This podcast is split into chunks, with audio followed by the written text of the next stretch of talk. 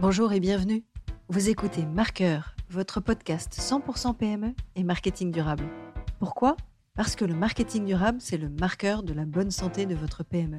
Je m'appelle Diane Cantan et je vous propose à chaque épisode de partir avec moi à la découverte du marketing durable. 10 minutes pour avancer, ensemble, sur un sujet essentiel à la performance de votre entreprise, mettant en avant la relation client et étant au cœur des enjeux de RSE. Parce que gérer des projets marketing avec le cœur nous emmène plus loin dans la formulation d'une offre qui fait sens, aussi bien pour vos clients que pour vos collaborateurs. Dans cet épisode, nous allons parler de l'email, que j'aborderai selon deux prismes. Le premier, d'un point de vue éco-geste, avec des bonnes pratiques qui peuvent être utilisées par toutes les personnes dans l'entreprise, et le deuxième, pour les marketeurs et communicants, en parlant de l'emailing ou des newsletters. Alors certes, certains vont dire oui, mais l'email, c'est une goutte d'eau dans l'océan des impacts du numérique. Oui, c'est vrai. Ce qui consomme le plus, c'est évidemment l'appareil qu'on utilise, l'achat de l'ordinateur ou du smartphone.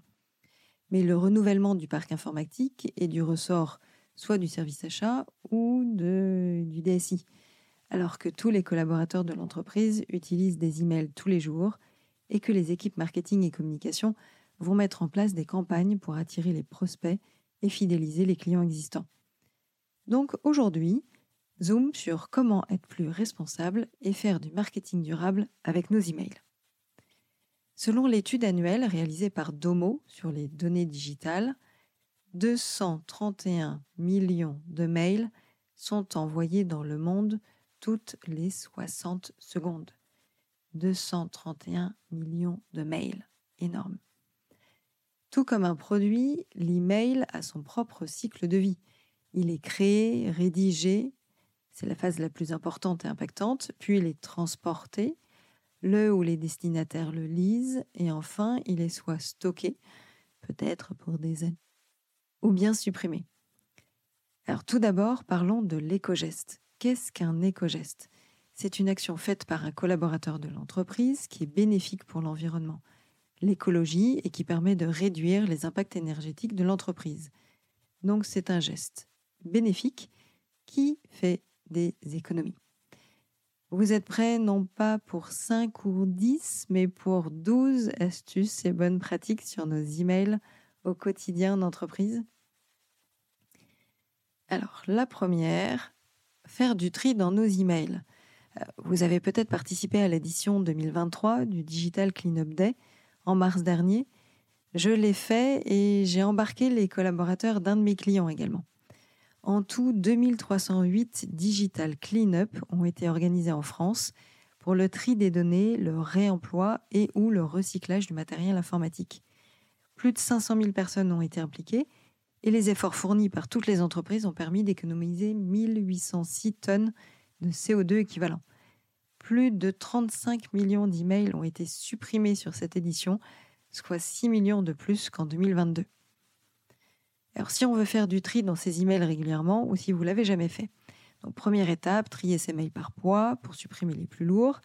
Vous pouvez aussi dans la barre de recherche de votre boîte euh, Gmail par exemple, taper entre guillemets size largeur 2.4m, fermez les guillemets, pour lister tous les mails de plus de 4 mégas. Vous pouvez également les trier par pièce jointe ou bien par date et supprimer tous les très très vieux mails. Ou encore faire entre guillemets is de point unread, U-N-R-E-A-D, fermez le guillemet, pour lister tous les mails jamais ouverts. Auquel cas ceux-là doivent être absolument supprimés, à moins de les avoir reçus il y a moins de 15 jours, sinon vous pouvez être sûr que vous ne reviendrez jamais sur vos précédents mails non lus. Vous avez peut-être entendu des débats sur les suppressions d'emails dans les archives qui vont générer des recherches supplémentaires sur les serveurs, alors que le stockage d'un email est la phase dans le cycle de vie qui consomme le moins de ressources. Donc la suppression des emails, bah, c'est à faire chaque semaine et pas euh, une fois par an.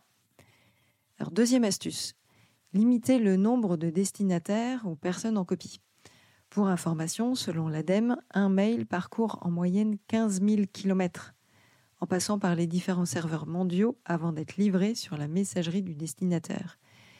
Ce n'est donc pas la peine d'envoyer votre email en mettant la terre entière en copie.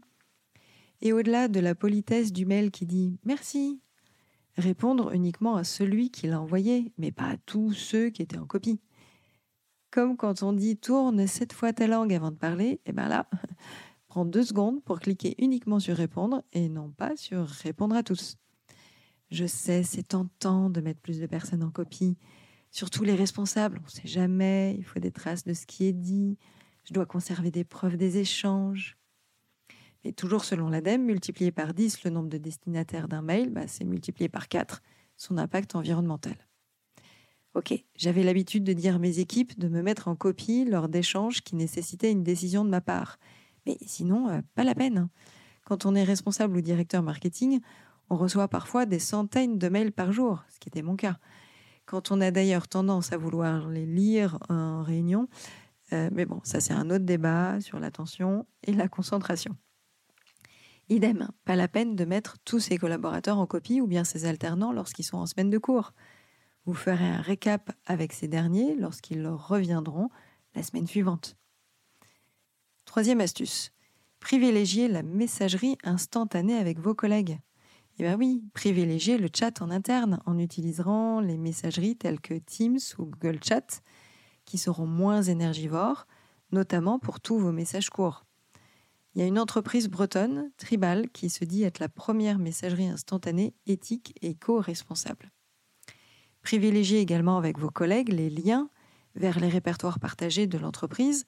Bah oui, ça évite de mettre euh, en la pièce jointe.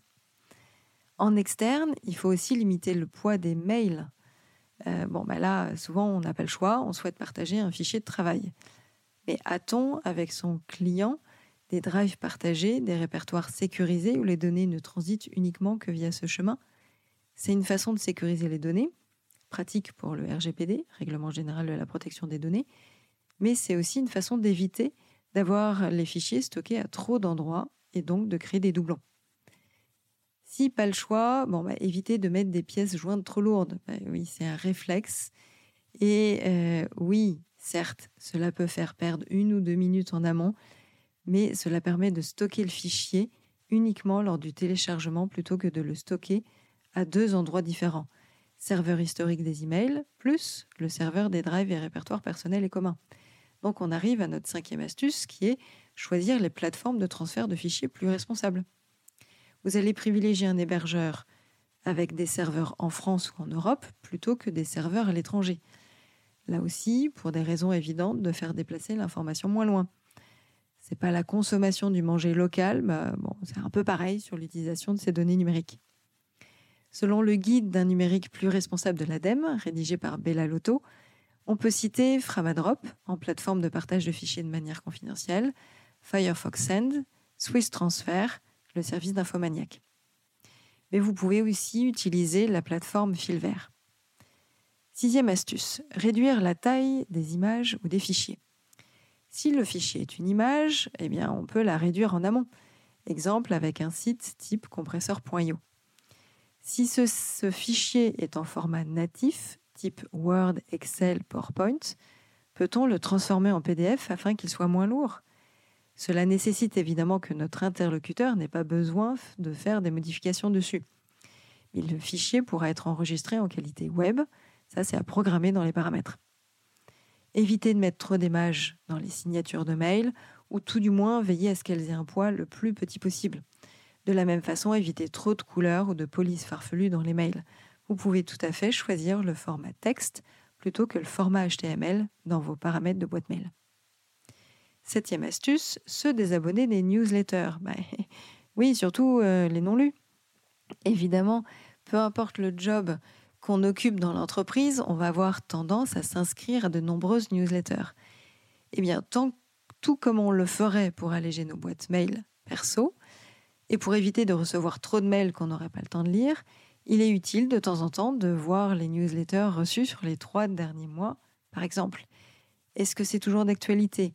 Est-ce que le contenu est toujours pertinent pour moi? Les a-t-on ouverts et cliqué sur un des liens pour lire l'article en entier? Si oui, d'accord, on conserve la newsletter. Et si on a tendance à se dire, oui, mais on ne sait jamais, c'est peut-être intéressant, euh, son contenu sur les prochains envois, bon, ben là, non, c'est pas bon signe. Il vaut mieux se désabonner. Huitième astuce, lutter contre les spams. Vous pouvez installer un outil anti-spam pour nettoyer votre boîte mail et gagner du temps dans les tris des emails. Pensez à supprimer régulièrement vos courriers indésirables. Normalement, il y a d'office des règles d'usage qui les suppriment au bout de 30 jours. vérifiez les paramètres. Le plus connu dans l'outil anti-spam, c'est CleanFox. Neuvième astuce, préférez le Wi-Fi à la 4G. Moins énergivore, c'est plus économe, plus rapide. Dixième astuce, ne pas imprimer les emails, une évidence, hein, ni les pièces jointes associées. Onzième astuce, organisez votre boîte de messagerie en triant vos mails avec des répertoires dédiés, des mots-clés. C'est plus facile pour retrouver ces archives ou les supprimer d'un coup, plusieurs catégories d'emails. Et enfin, dernière bonne pratique, la douzième, évidemment, le mail qui permet de réduire l'empreinte environnementale et le mail qu'on n'écrit pas. Donc si on a un message à faire passer à un collègue, eh bien on se lève de sa chaise, on prend l'escalier plutôt que l'ascenseur pour lui en parler. On fait du sport, on échange en vrai et on économise de l'énergie. triple bénéfice, c'est tout parfait tout ça. Deuxième prisme de cet épisode, à destination des marketeurs réaliser des campagnes d'emailing plus responsables. Alors évidemment, tout ce qu'on a évoqué avant est adaptable aux campagnes marketing, notamment les quatre points que sont les cibles, les visuels, les plateformes utilisées, les désabonnements. D'abord les cibles. Concernant les destinataires, on va cibler au mieux son listing de contacts, personnaliser au maximum le message à faire passer à ses cibles, faire le tri régulièrement de ses contacts, mettre à jour les adresses mail, supprimer les contacts dont les adresses mail sont fausses, on sait très bien en B2B, par exemple, que les collaborateurs changent de poste et d'entreprise régulièrement et donc d'email. Il faut être attentif aussi aux désabonnements, mais aux contacts qui n'ont pas ouvert nos emails ces trois ou six derniers mois. Est-ce toujours pertinent de les solliciter à nouveau?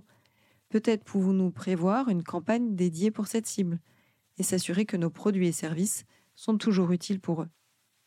Il faut s'assurer également qu'on a collecté les données uniquement nécessaires aux campagnes de personnalisation. Pas de champs inutiles en amont lors des inscriptions des prospects ou clients. Quand on parle de communication responsable, c'est aussi faire du business en prenant soin de faire mieux et pas de chercher à tout prix à toucher le plus de monde possible. Objectif, toujours optimiser la connaissance des clients. Puis les visuels de notre email eh bien, les visuels intégrés dans l'email auront été préalablement compressés. Cela aura un impact positif sur la délivrabilité du message. Il sera moins lourd et donc plus facilement chargé dans les boîtes mail. Privilégiez les images aux vidéos qui seront plus lourdes et demanderont plus de ressources. En troisième, les plateformes utilisées. Eh quand je cherche sur Internet plateforme d'emailing marketing durable, je ne trouve que des listes des meilleurs outils, mais pas de critères de comparaison liés à une démarche marketing durable ou un hébergement France-Europe des serveurs. J'aurais aimé trouver une telle comparaison sur le site du blog du modérateur, par exemple.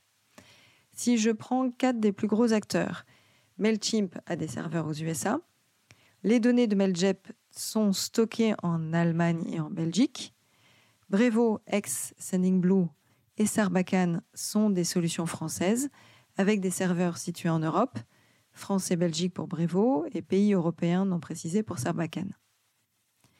Quatrième point, semblable aux éco-gestes, concerne les désabonnements.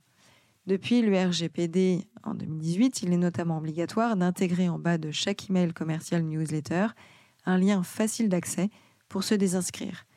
Normalement, les plateformes choisies le proposent d'office, mais dans la construction des footers en bas de page des emails. C'est à vérifier. Rédiger une campagne marketing responsable en email, c'est aussi être attentif au contenu à délivrer. Se poser les bonnes questions avant de réaliser son emailing. Quelle ligne éditoriale Quelle syntaxe utiliser? Dans son livre Communication et marketing responsable, d'Asael Adari, paru en mai 2022, il évoque une étude Les jeunes Français ne progressent pas en lecture, provenant d'évaluations conduites durant les journées défense et citoyenneté où 77,5% des jeunes sont considérés comme des lecteurs efficaces, ce qui signifie que 22,5% d'entre eux sont en difficulté. Selon l'INSEE en septembre 2021, l'électronisme touche 17% de la population. Il est donc important de faire attention au contenu fourni et au vocabulaire utilisé. Évidemment, on va s'adapter à nos cibles. On aura un discours plus directif ou plus simple auprès d'une cible B2C sur des emailings promotionnels par exemple. On pourra avoir des phrases peut-être plus construites, un vocabulaire plus technique face à une cible B2B.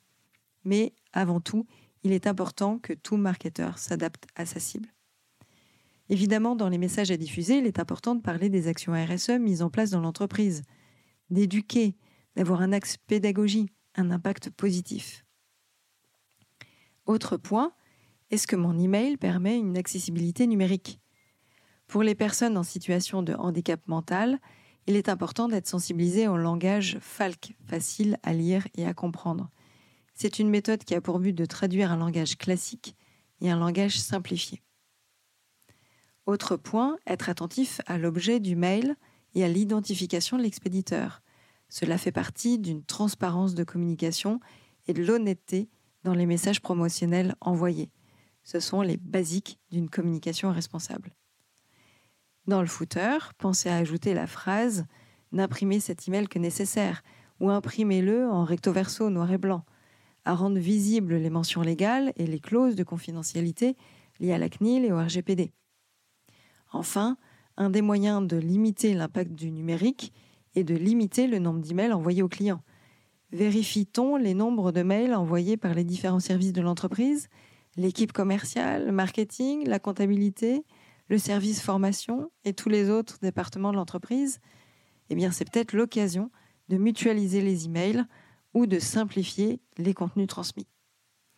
J'arrive à la fin de cet épisode et j'espère que vous aurez des clés concrètes et opérationnelles à mettre en place pour limiter votre impact numérique via les éco-gestes mais aussi pour réaliser des campagnes marketing d'emailing plus responsables et durables. Vous trouverez dans le descriptif de l'épisode toutes les sources et liens utilisés. Merci de m'avoir écouté sur ce podcast marqueur. Si vous avez des souhaits de sujets à aborder, n'hésitez pas à l'indiquer en commentaire ou en message sur LinkedIn. À bientôt pour un prochain épisode.